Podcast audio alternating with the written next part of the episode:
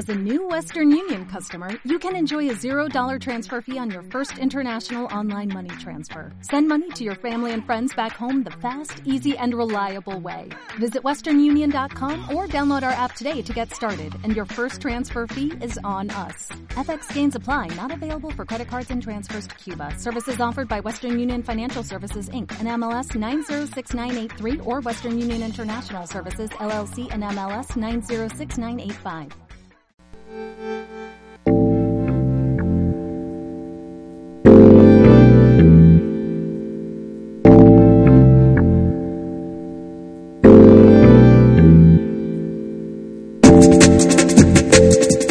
Chicos, preparados.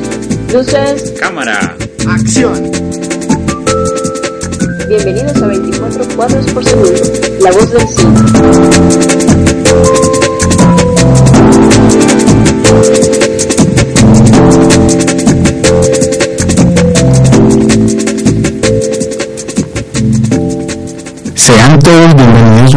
Más a 24 cuadros por segundo. Es un placer estar con ustedes para hablar y disfrutar de cine, que es lo que nos gusta y nos apasiona. Mi nombre es Vincent Hill. Mi nombre es Albert Hill. Buenas tardes a todos. Aquí, pues, de nuevo en este programa de cine. Ya llegamos al programa número 31. Sí, 31. Bueno, recuerden por las redes sociales y el correo. Bueno, les recordamos que se pueden comunicar con nosotros a 24 cuadros por segundo, arroba gmail.com, todo en letras, o a nuestra página en Facebook, 24 cuadros por segundo, donde pueden ver trailers, pósters e información acerca de lo último en, en el séptimo arte. Y también pueden visitar nuestro blog 24 cuadros por segundo blogspot.com donde pueden descargar nuestra revista digital de cine que sale cada dos meses. Ya casi sale la, la número 10. Eso, en, en una semana, ¿cierto? Creemos que sale la, Sí. la revista. Y también pueden escuchar nuestros eh, anteriores programas de radio, los anteriores 30 programas. También se pueden comunicar con nosotros al 441-8778 aquí en Zona Radio. Además celebramos pues la escogencia de eh, nuestro corto en la selección oficial de, del Cinema Zombie Fest de Bogotá. Bueno, sí, les recordamos que la próxima semana empieza el Cinema Zombie Fest en Bogotá, eh, desde el, desde el 5 al 13 de noviembre. El cortometraje de aquí de nuestro director Vincent Hill, que es el director del corto llamado Los Asesinatos de la Noche Roja, lo van a pasar el sábado 9 de noviembre. Y también va a estar junto a otros dos cortometrajes colombianos, eh, otros tres cortometrajes colombianos, llamado uno Carne, de Carlos Gómez, el otro Vida, Muerte y Rencor, de Luis Vanegas, y el cortometraje 18 de Daniel Ibáñez.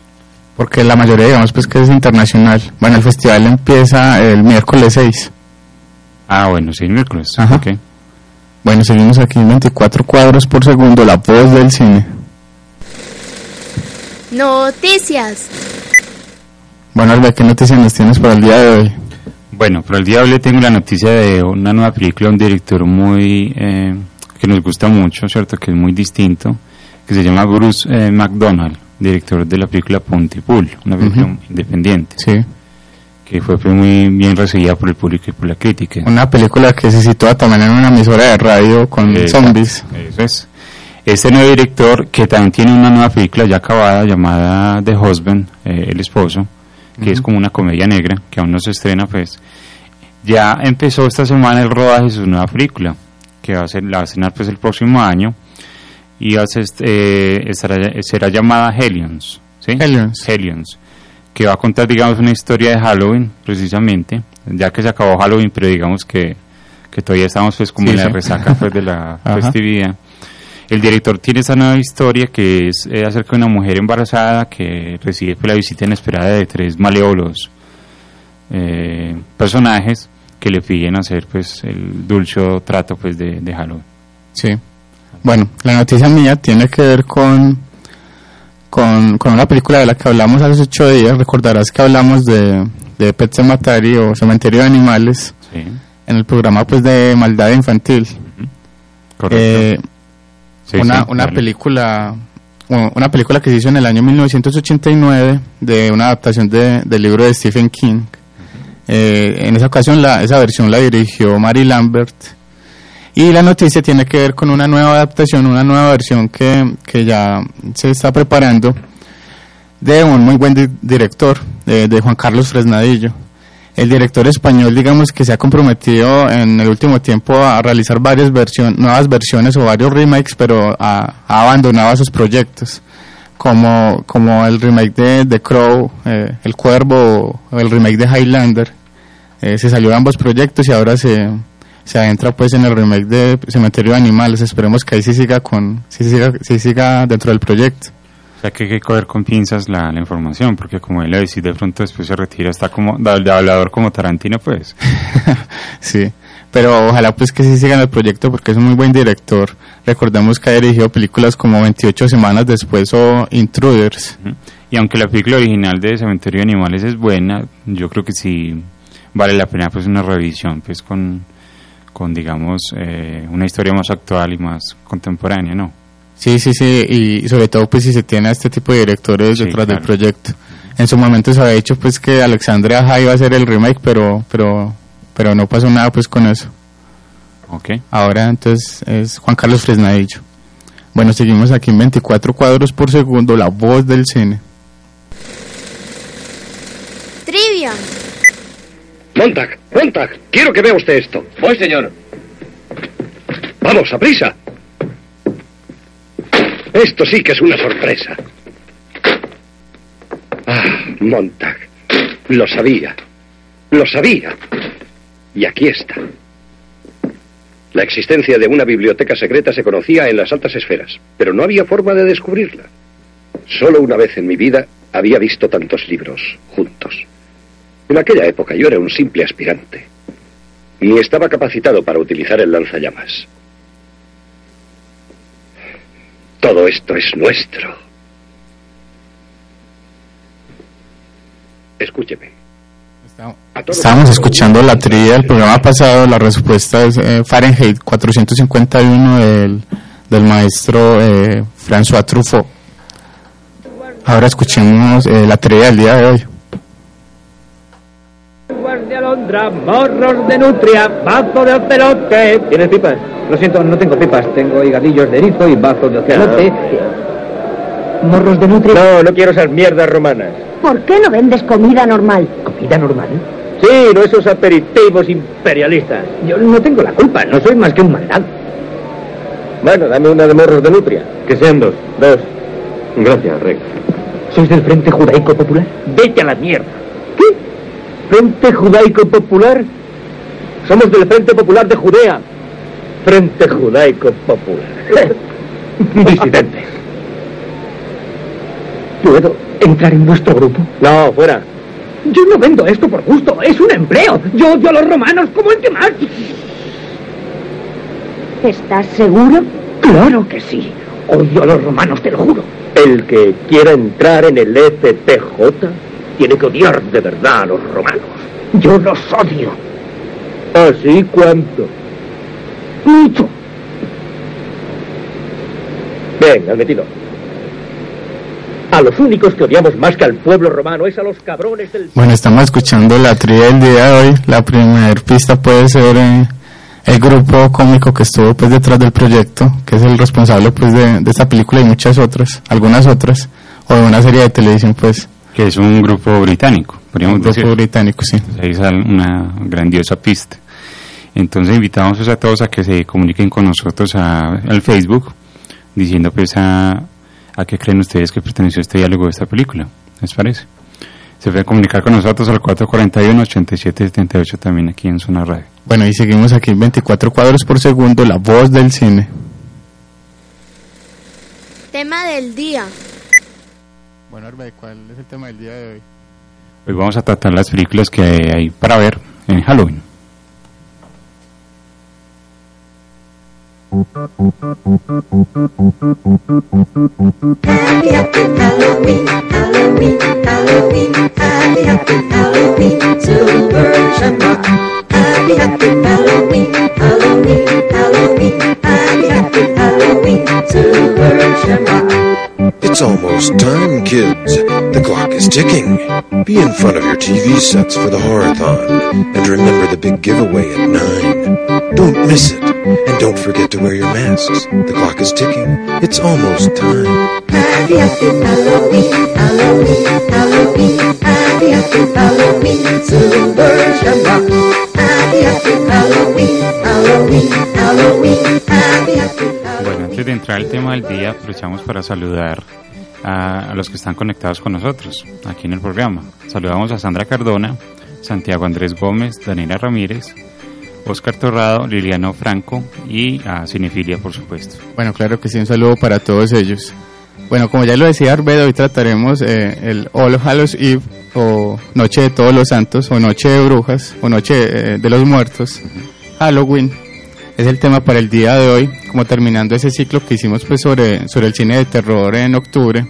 Sí. Ya terminó octubre, pero estamos pues creo que todavía a tiempo pues porque apenas ayer fue se celebró pues eh, Halloween en el país. Y además que este frente es perfecto para el películas de terror. Exactamente. Bueno, el origen de Halloween es de origen celta. Eh, era un, un festejo que, que se denominaba Samhain, que de hecho se habla sobre eso en la película Halloween de John Carpenter, que significa fin de verano, donde se celebraba el fin de la temporada de cosechas, eh, donde se creía pues que se conectaba el mundo de los vivos con el de los muertos y los espíritus pasaban entonces a este mundo. Eh, los espíritus buenos eran homenajeados, eh, sobre todo por los antepasados, y los malos eran eh, alejados. Ujú.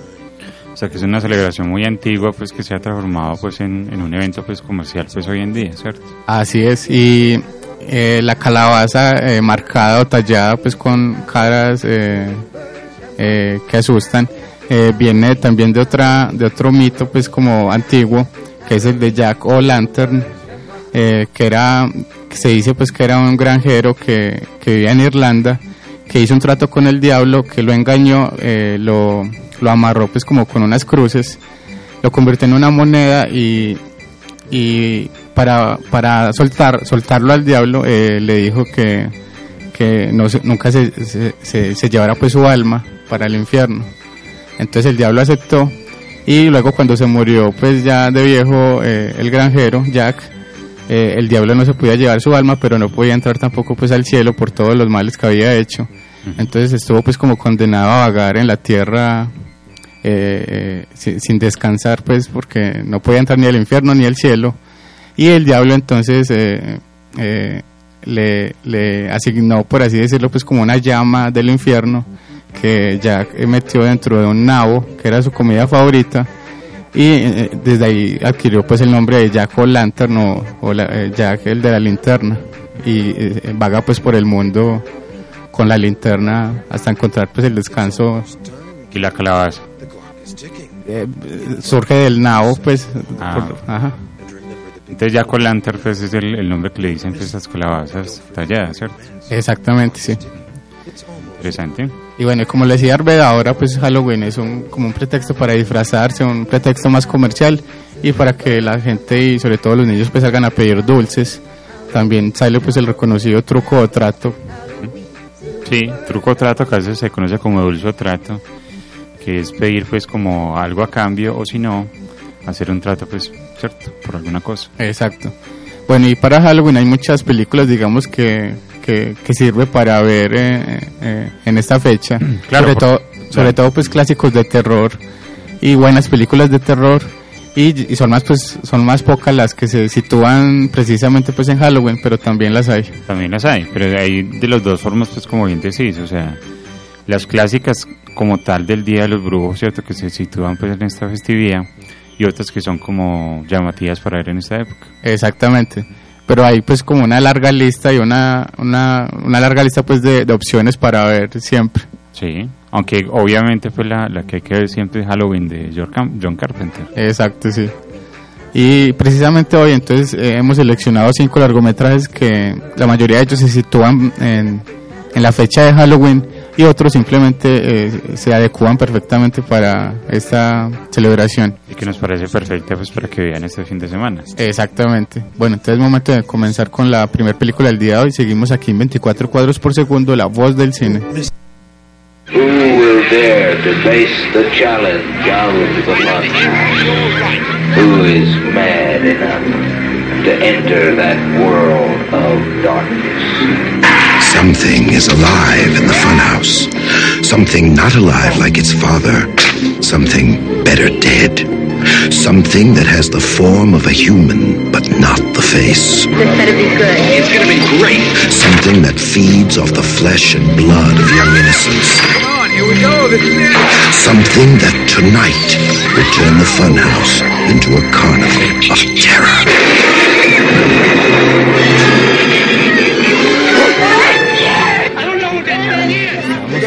Estamos, escuchando el, tra- el tráiler original de la primera película del día de hoy. Se trata de Funhouse del año 1981 del director Tube, Tube Hopper. Hopper, que es muy conocido eh, precisamente pues por la película Masacre en Texas del año 1974, es por el- la que todo el mundo lo recuerda. Y que es un director que no ha podido como que levantar cabeza en los últimos años. En los 80 también hizo buenas películas y esta es una de ellas. Eh, Funhouse, que se sitúa pues en una feria de, de estas ferias pues, de, entretenimiento, eh, con payasos, ¿cierto? Con Un carnaval. tío vivos, carnaval, un carnaval era la palabra, exacto. Entonces allí va un, va un niño pues que tenía prohibido de ir, ¿cierto? Y se pierde y ahí todo pues un- una serie de sucesos muy bien mostrados por el director. Es un láser, obviamente. Sí. Bueno, como lo decía Arbet, Tube Hooper es un director pues clásico dentro del cine de terror. Eh, particularmente a mí me ha venido gustando mucho más pues después de revisar otra vez sus películas.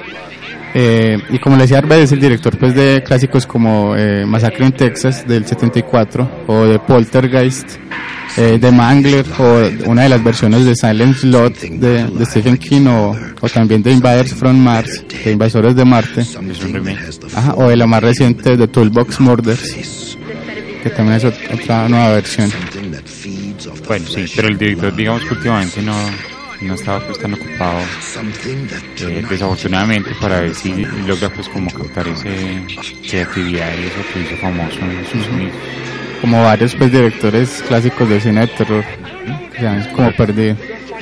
Bueno, The Funhouse, como le dice es un slasher que surge, digamos, en una época donde eh, venía en crecimiento ese boom del que hablamos pues en el programa sobre los slashers, ese boom de, de, de muchas de estas películas, en, sobre todo pues en Estados Unidos, aunque The Funhouse pues tiene algunos elementos distintos, porque son, por ejemplo, no solo un asesino, sino varios, y no es el prototipo pues típico del asesino. Sí, claro, no sigue pues, los derroteros eh, que cree que ayudó a crear pues, John Carpenter con su película Halloween del 78, sino que toma pues un, un- una vida distinta, o sea, unos personajes más amigables, ¿cierto? No son como los típicos de estas películas. Los protagonistas son adolescentes, son niños. Eso es, o sea, es una es un claro ejemplo pues de, de cómo contar una historia muy diferente. Bueno, de las secuencias que más me gustan de la película, la, la que más recuerdo es la, una, la inicial, eh, que es un plano subjetivo, eh, que es de hecho pues un homenaje a la película precisamente de John Carpenter, Halloween, de- al principio de la película también.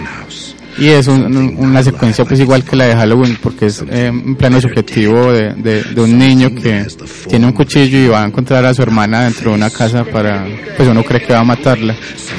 Y también el final de la película, el, el- el- eh, mejor, el final de la secuencia es un homenaje a Psicosis porque termina en una ducha y ahí se está bañando pues la hermana.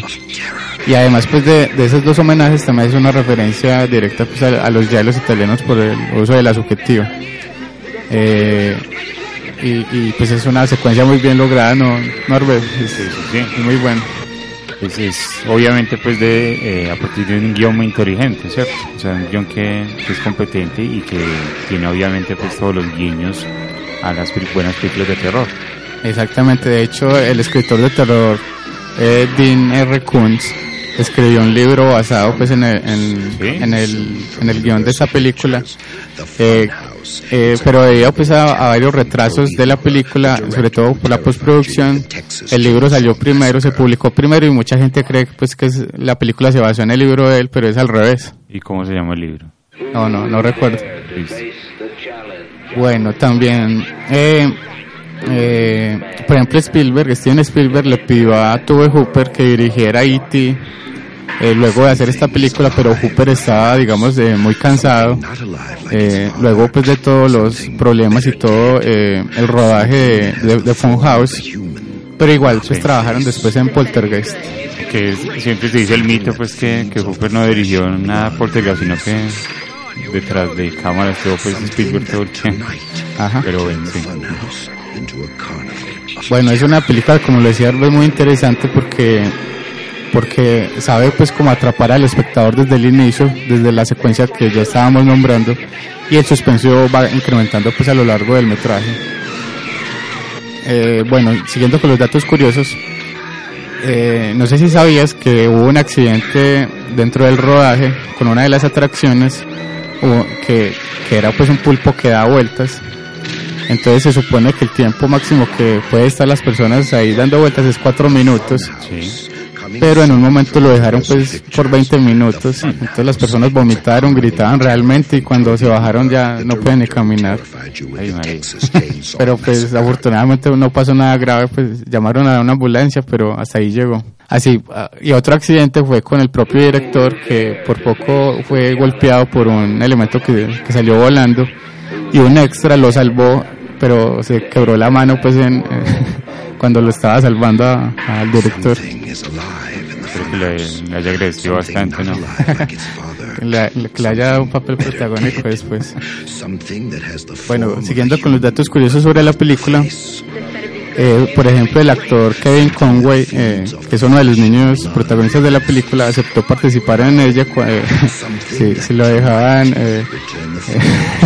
eh, eh, si lo dejaban jugar en tres de las atracciones de Por eso fue el que aceptó.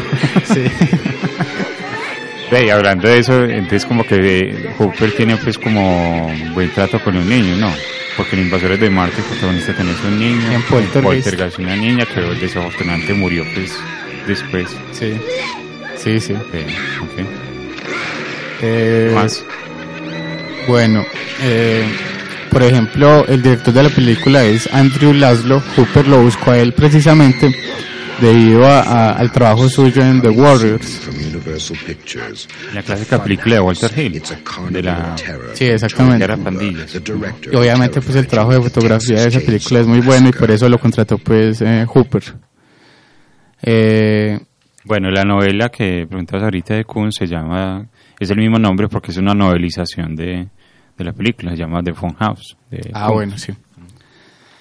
Otro, otro elemento que se destaca de, de Funhouse es, yo creo pues que los efectos especiales.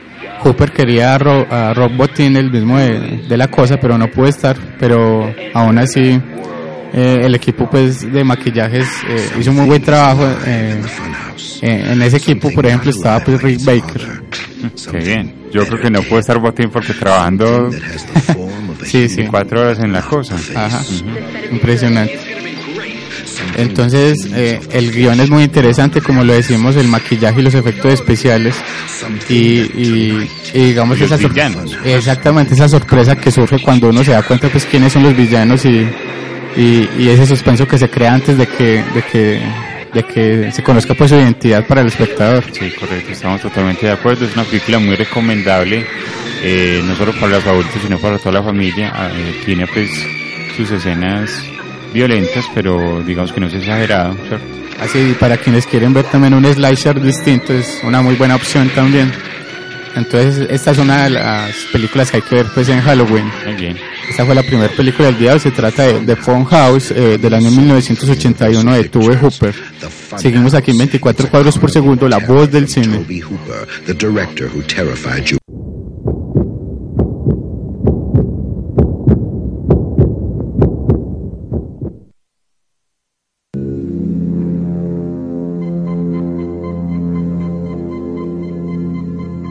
Listen, he just walked up out of the rain. I swear to God, that's all there was to it.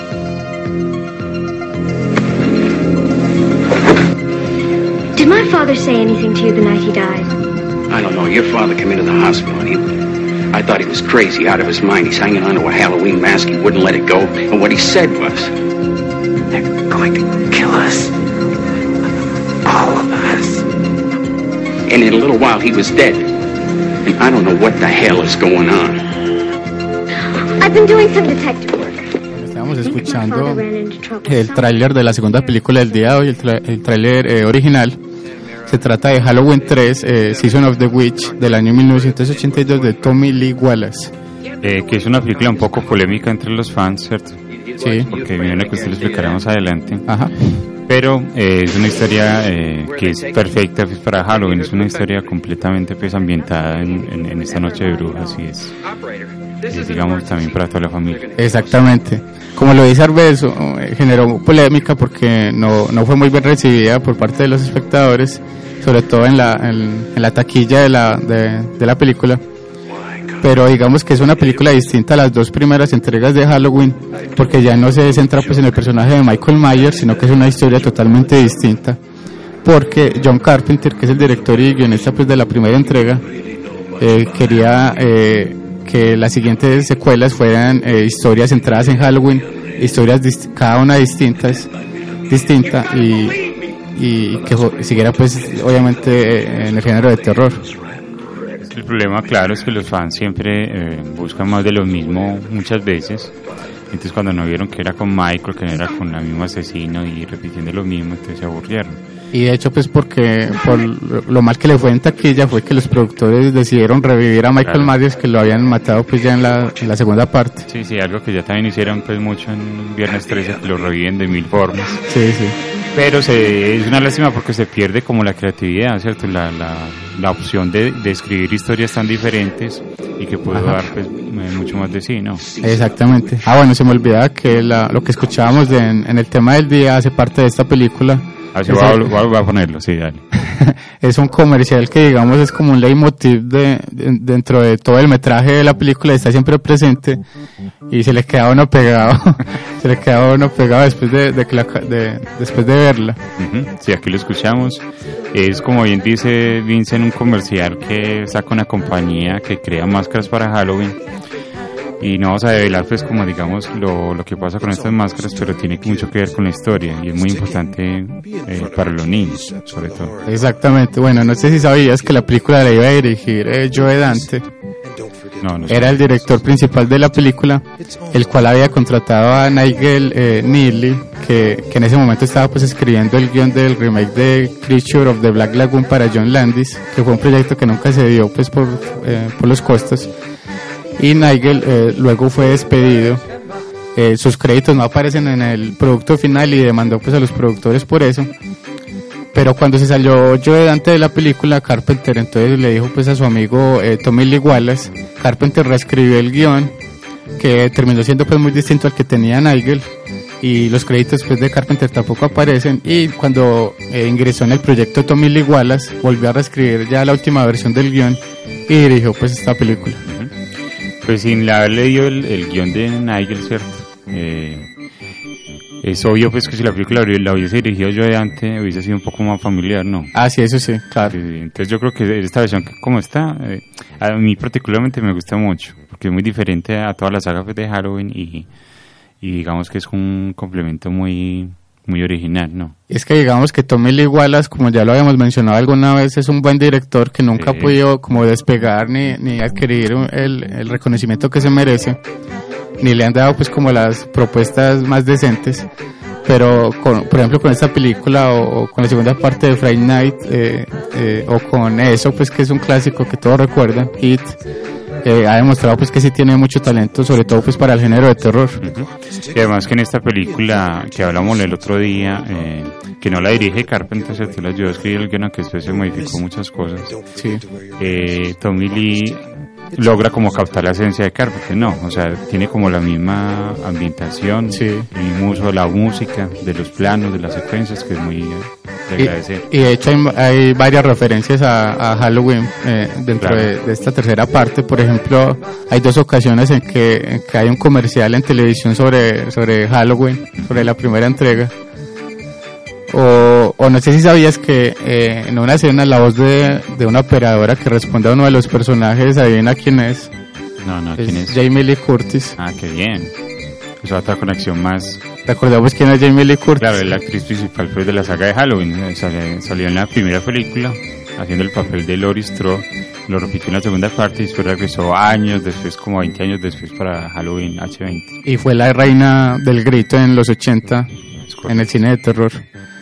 Bueno, el el eslogan de la primera entrega era la noche en la que él volvió a, volvió a casa, lo recordarás, el eslogan de esta es la noche en que nadie vuelve a casa. Claro, porque es que ese era el, el cuento siempre de la saga de Halloween, que, que Michael va a regresar a Haddonfield a matar a la familia, a acabar con los restantes familiares, ¿no? Sí, sí. Y algo pues malo de las otras secuelas es por ejemplo la música que se utiliza, que digamos Que que hacen se, pequeñas variaciones. esas variaciones de la, de la canción original de Carpenter no, no funcionan para nada. No, Además pues de la poca creatividad, como ya lo decía Arbet con el personaje de Michael y todo. todo. No, y lo que menos me gusta es que lo convierten ya más en una máquina de matar estilo Jason a Michael. O sea, que inicialmente, o sea, él, él iba a matar a sus familiares, pero no es que fuese matando pues, a todo el mundo por su camino. Ya en las, Sí, sí. las posteriores secuelas lo convierte pues, en una máquina asesina. para- Bueno, y como en el caso anterior, no sé si sabías que eh, esta película también tuvo una novelización. No, no sabía. ¿Y quién escribió la novela de esta? eh, Dennis Etchinson, Bueno, no. que no lo conozco tampoco. Se publicó en el año 1982 eh, bajo el seudónimo de Jack Martin. Tampoco te suena. No, no me suena. Y, y, y al contrario, pues que la película sí, sí fue un bestseller en, en el año 1984. Y recordemos que muchas de las películas eh, de terror conocidas eh, tienen su novelización, como por ejemplo varias, varias de las películas de, de, de David Cronenberg, por ejemplo. Así es. Extraño, ¿no? Sí, sí. y son igual de, de extraños los libros que las películas. No, sí no he leído. Aunque, por ejemplo, hay unos de Cronenberg que son basados en libros, pues, como tal, pero hay unas novelizaciones de las películas de. Bueno, se supone que la idea original para eh, Halloween 3 surgió cuando el, el crítico eh, Rex Red eh, eh, vio Halloween 2 eh, ¿Qué dici- dijo? Sí. diciendo que, que si que si hacían una tercera parte que, que, que renunciaba o tiraba su tarjeta de prensa.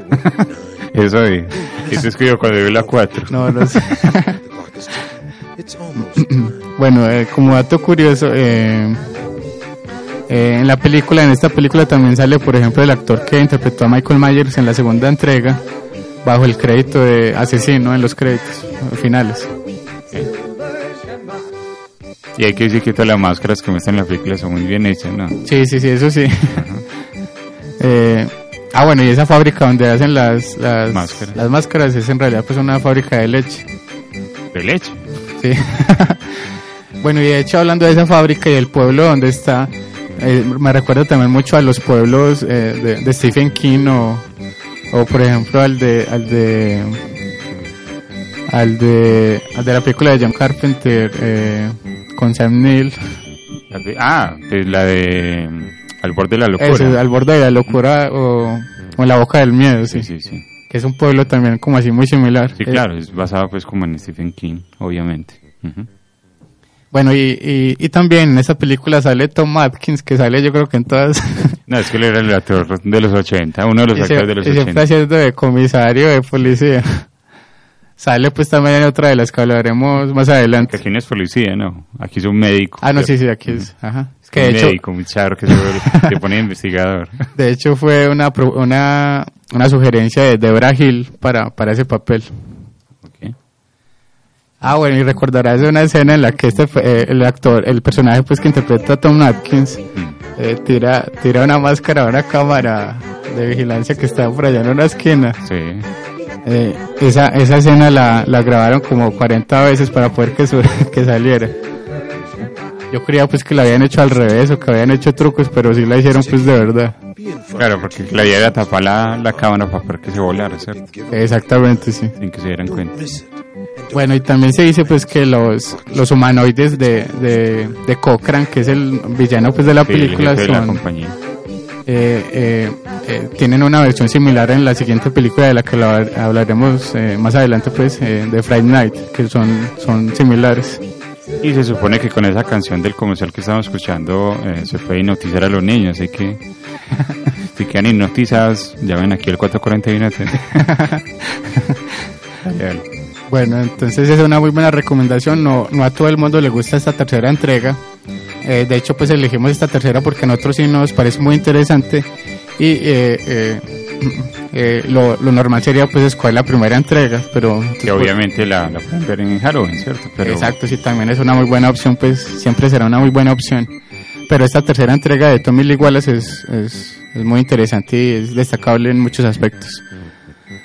Eh, a pesar pues de su estilo como televisivo o, algunos defectos pues que tiene de guiones de guion o, de los personajes pero sigue siendo interesante.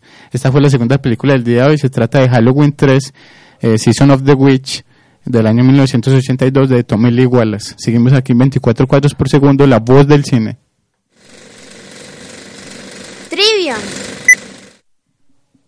De alondra, morros de nutria, bazo de ocelote. ¿Tienes pipas? Lo siento, no tengo pipas. Tengo higadillos de erizo y bazo de ocelote. ¿Morros de nutria? No, no quiero esas mierdas romanas. ¿Por qué no vendes comida normal? ¿Comida normal? Sí, no esos aperitivos imperialistas. Yo no tengo la culpa, no soy más que un mandado. Bueno, dame una de morros de nutria. Que sean dos. Dos.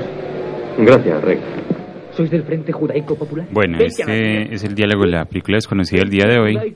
Eh, la primera pista era que es una película dirigida por un grupo de cómicos británicos muy famosos en los 70s eh, y 80s, obviamente. Y la segunda pista puede ser que la historia eh, trata de contar como la vida de Jesús, ¿cierto? Desde, es como una, un, desde otro una punto de nueva, vista. un, ¿En qué? un Jesús alternativo. Eso sí, en un, en un mundo alternativo. Eh, esa es la segunda pista. Ya saben para que escriban a 24 cuadros por segundo a la página en Facebook, ¿cierto? O nos llamen aquí al 441-8778 en Zona Radio. Así es, seguimos aquí 24 cuadros por segundo, la voz del cine.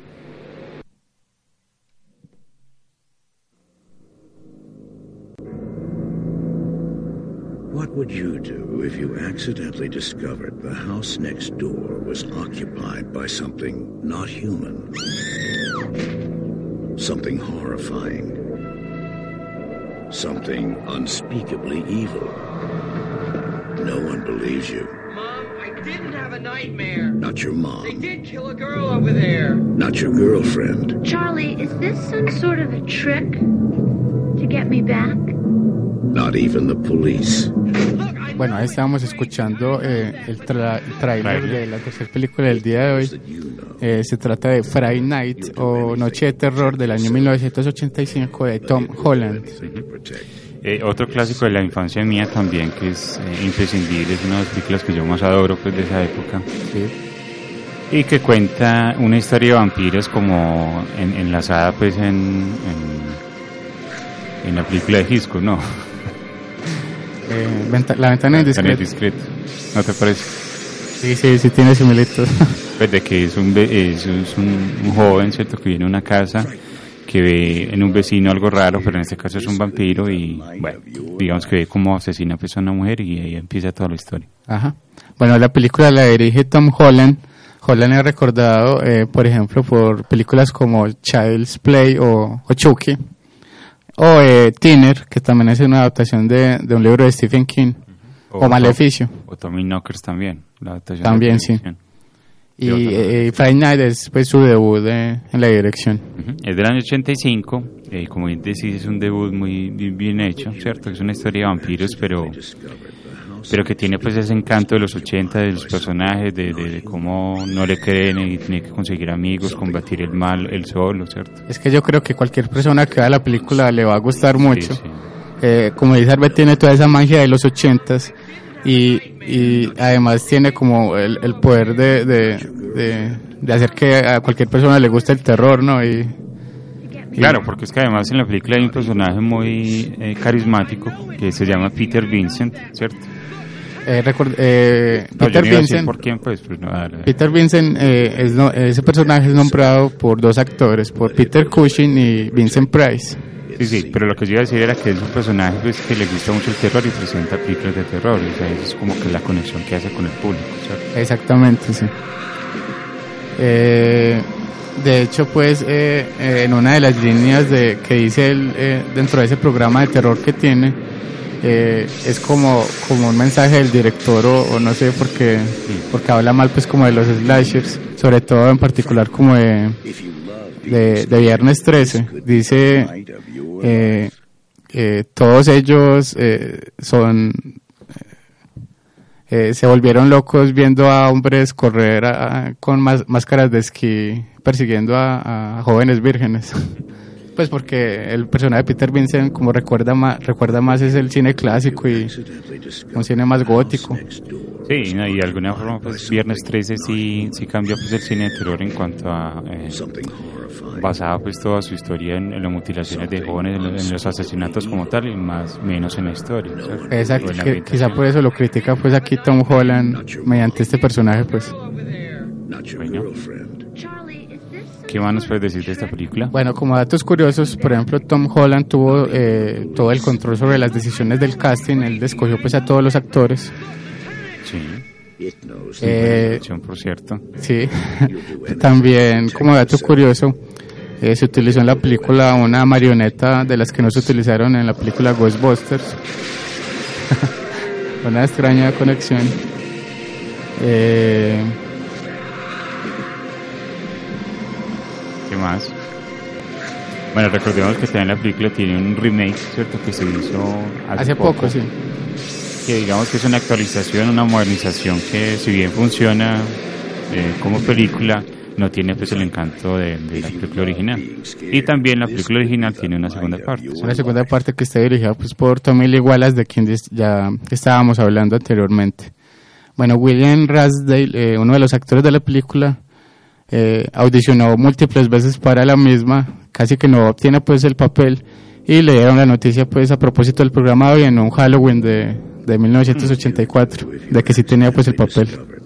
Bueno, y otra de las cosas que me gusta de la película eh, es el guion, obviamente, porque tiene todas estas reglas de los vampiros que sí los cumplen pues como a rajatabla, ¿cierto? Que si, por ejemplo, que el vampiro no puede entrar a la casa si uno no lo invita. Exacto, sí. De la luz del sol, ¿cierto? Todo este, el crucifijo. Además todos esos elementos están muy bien utilizados dentro de- de- del argumento mismo y, y eso ayuda pues como a crear más suspenso, sobre todo cuando el personaje principal se mete a la casa de- del vampiro y él no se da y el vampiro pues no sabe que está allí, es, es muy interesante. Bien. Además de que, eh, digamos que todo lo de los amigos que los convierten en vampiros y, y es como muy novedoso también. Sí. Bueno, este fue eh, el, el film de horror, eh, digamos, más exitoso del año 1985 en su momento en Estados Unidos y fue eh, eh, el que alcanzó eh, mayor presupuesto, mayor eh, éxito en taquilla, el segundo, luego de eh, Pesadilla en Elm Street 2. Sí. Ajá. Que no es tan buena, por cierto, a mí no me gusta la segunda parte. Bueno, eh, Roddy McDowell, que interpreta precisamente la- eh, al personaje de Peter Vincent, eh, como dato curioso, no aparece sino hasta los 34 minutos de la película. Pues aparece antes en, en comerciales de televisión, pero en persona no aparece hasta el a minuto 34, siendo que es uno de los personajes principales. Que ese, ese es el más interesante porque es un personaje muy miedoso, ¿cierto? Que es como un chapulín colorado, muy miedoso, pero que hace las cosas. Al final hace las cosas. Exactamente. Eh, digamos que la mayor parte del presupuesto, que fueron 9.5 millones de dólares, se gastó solo en efectos especiales y eso se nota pues cuando uno ve la película, eh, sobre todo pues en los efectos con, con los vampiros y las transformaciones, que por ejemplo la transformación final de Jerry tomó 8 horas pues para maquillarlo. Entonces eh, eh, los efectos en este caso también son muy importantes dentro de la película y muy destacables también. Claro, y lo, y lo que hace entrañable el film, ¿cierto? O sea, los efectos bien hechos y, y hechos con amor, como en este caso, pues, que no, no- ¿sabes quién hizo los, los efectos especiales? No, no, no lo sé. Como Luis Arbed es una de las buenas películas de los 80, un- uno de los clásicos pues imperdibles para cualquier seguidor del cine de terror, o así no sea seguidor también, yo creo que esta película lo convierte en, en amante del cine de terror. Eh, es mucho mejor que, la que, que el remake, aunque el remake es, es destacable también. Sí, sí, sí. sí. Y es una película pues muy recomendada, con unos personajes también que atrapan de inmediato, que, sí, que el espectador pues puede encontrar identificación con ellos eh, desde, el, desde el inicio de la película. Sí, tiene todo el encanto, pues, de, como si fuese de los actores famosos de las películas de terror, ¿cierto? Como Bela Lugosi. Exacto, gente sí. que hizo de vampiros, ahí pueden ver reflejado en un guion muy interesante. Y digamos pues que los personajes siempre están en constante peligro por el vecino vampiro que, que tienen, la mamá del personaje, y uno está pendiente como siempre de cómo va a terminar la historia, ¿no? Por eso, eh, ahí donde yo es como una ventana indiscreta, pues, con vampiros. Sí, sí. Bueno, es una película muy recomendada. Se trata de Friday Night o Noche de Terror del año 1985 de Tom Holland. Seguimos aquí en 24 cuadros por segundo, la voz del cine.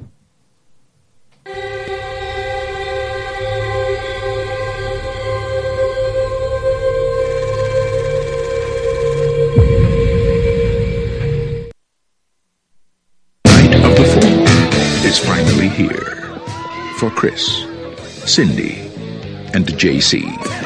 It's going to be the best night of their lives. But tonight is also the night of the creeps. From a world unknown comes a nightmare. Estábamos escuchando el tráiler de la cuarta película del día de hoy. También es otro clásico de los ochentas. Una muy buena película, muy recomendada. Se trata de Night of the Creeps o El terror llama a su puerta del año 1986 de Fred Decker.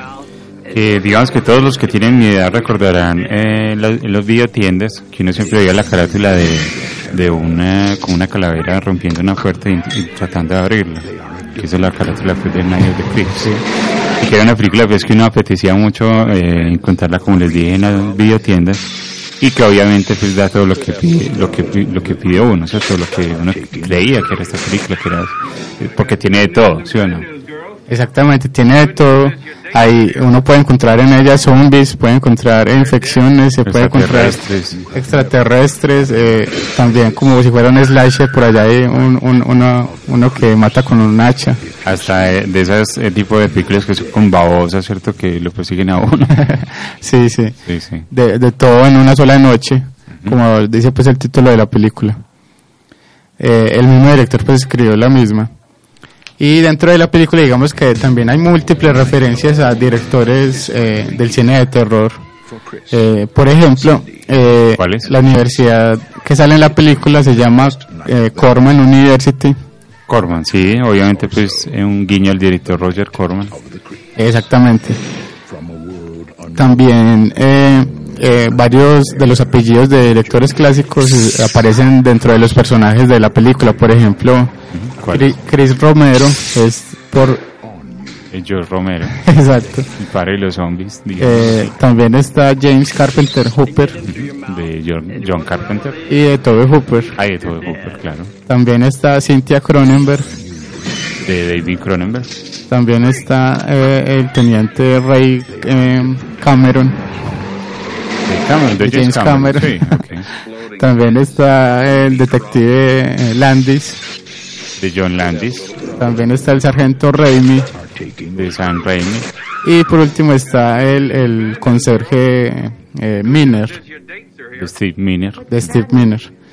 Entonces, yo creo que todo en la película es eh, como que llama la atención y, y- y hace parte como de ese gusto que tienen pues los espectadores de, de la misma porque está los guiones, estas referencias que estamos diciendo, el, el guion, mejor dicho, las referencias que estamos diciendo, la dirección es muy buena, la historia atrapa mucho y, y es muy interesante de principio a fin. Bueno, y ahora que mencionabas al actor Tom, Tom Atkins, eh, aquí también sale, ¿cierto? Aquí también sale, y aquí se hace pues de un, de un comisario. Aquí se hace comisario. bueno. Como dato curioso, Gre- eh, Gregory Nicotero y Howard Berger eh, actúan de extras en la película. Sí. No, no, no hacen pues los efectos de la película, pero actúan como zombies. Ok.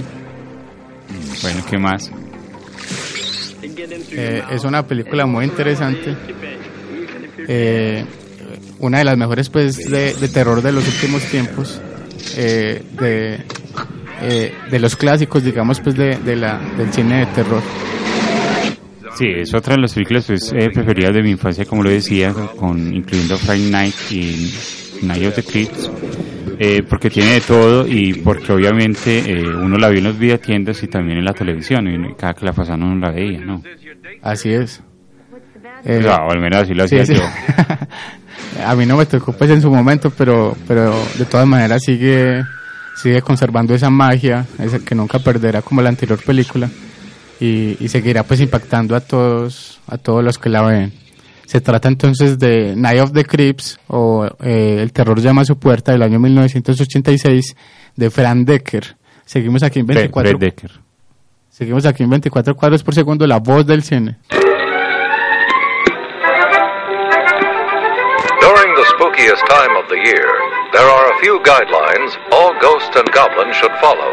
Always stay on sidewalks. Never go to a stranger's house. And never go out alone.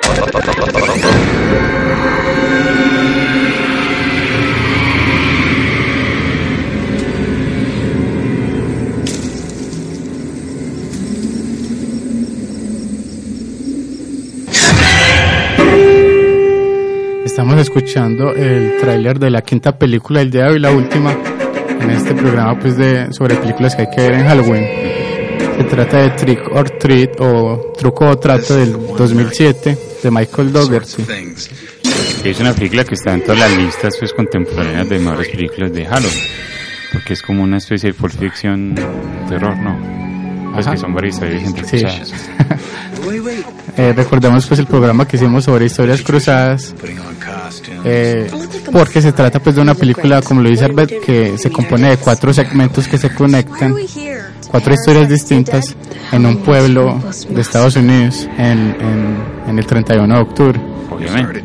Y que tiene un personaje icónico, ¿cierto? Que se llamado Sam, que es el que usa esa, eh, digamos, ese traje con botones, ¿cierto? y de hecho eh, el nombre del personaje surge precisamente por eh, eh, Samaín Ah, de lo que comentabas ahorita de la historia de Halloween, muy bien. Bueno, por ejemplo, en la película, eh, los personajes eh, que no hacen parte del segmento aparecen por, eh, casi siempre en, en el fondo de- del, del encuadre, por, precisamente por lo que decíamos de las conexiones que hay entre, entre las historias.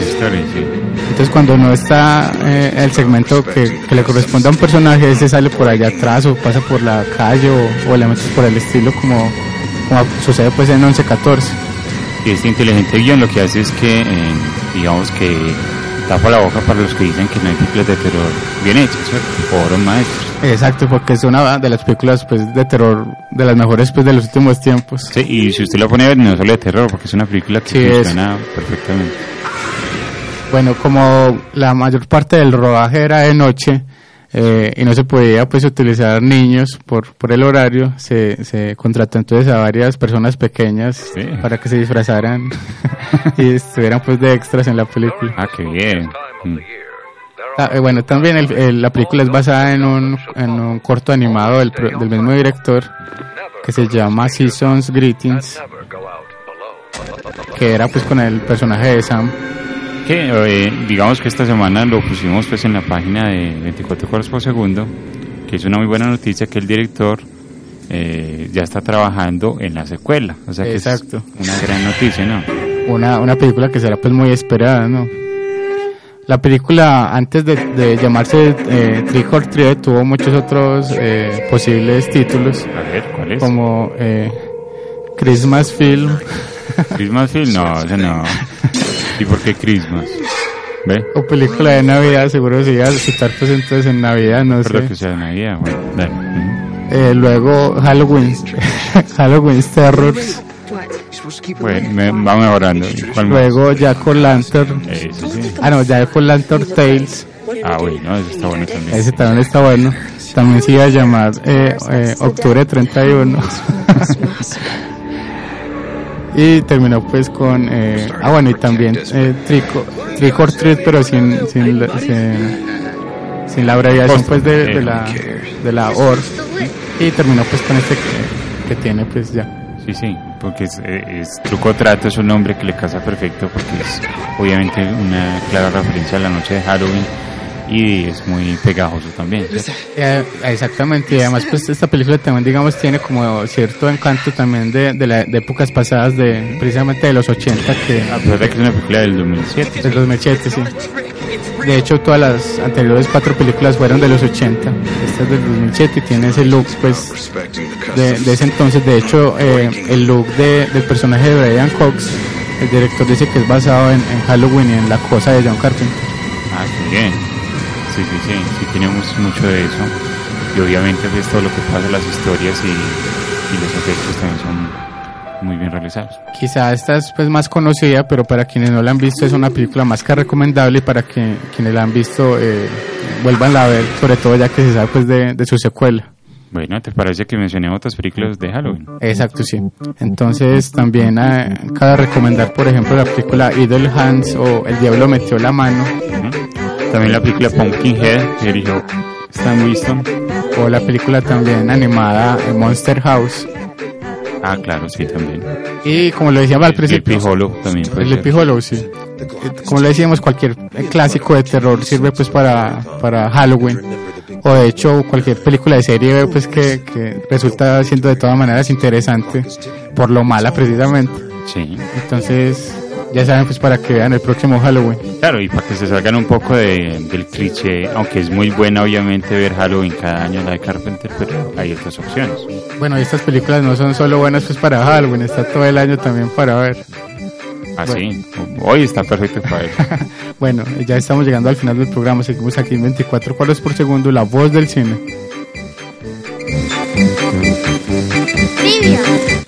De alondra, morros de nutria, bazo de ocelote. ¿Tienes pipas? Lo siento, no tengo pipas. Tengo higadillos de erizo y bazo de ocelote. ¿Morros de nutria? No, no quiero esas mierdas romanas. ¿Por qué no vendes comida normal? ¿Comida normal? Sí, no esos aperitivos imperialistas. Estamos escuchando por el tema de la trivia del día, obviamente la pueden responder pues en las redes sociales. Sí, recuerden las eh, dos pistas. Bueno, vamos a ver más porque está muy fácil, yo creo.